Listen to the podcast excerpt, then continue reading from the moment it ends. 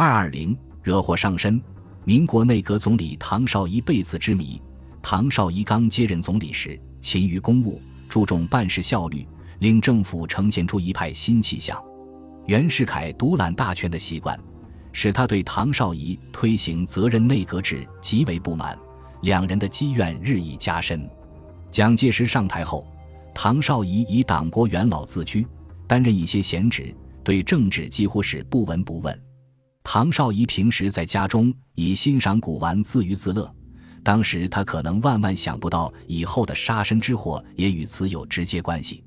一九三八年九月下旬，日本驻中国特务机关长土肥原来上海，有意向与唐绍仪秘密接洽合作计划，劝其再做总统。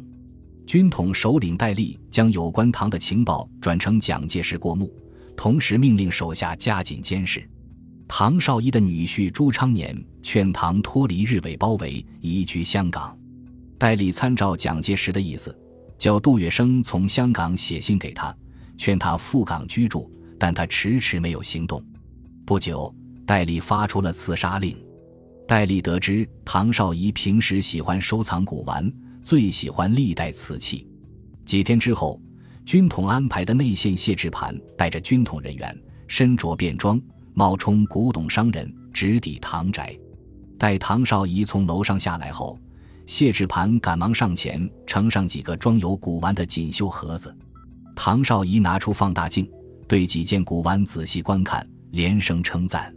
谢志盘随便报了价，随后几位神秘的古董商人便走了。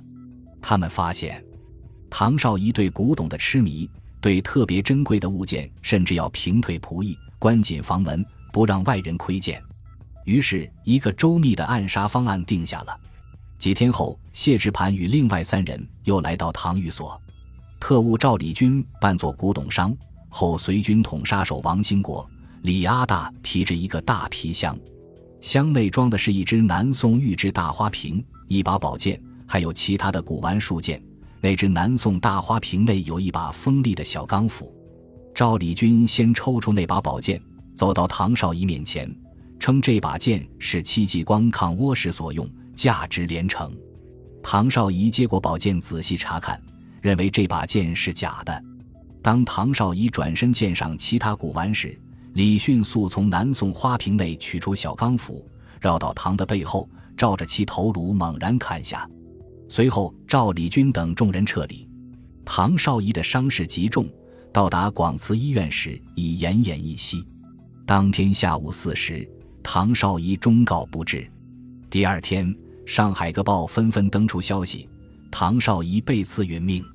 唐绍仪遇刺后，国民党中的一些老将认为没有掌握唐绍仪尸解确证而将其杀害，有很多意见。于是，蒋介石下令复制丧费五千元，并将唐绍仪生平事迹存附国史馆，以平息风波。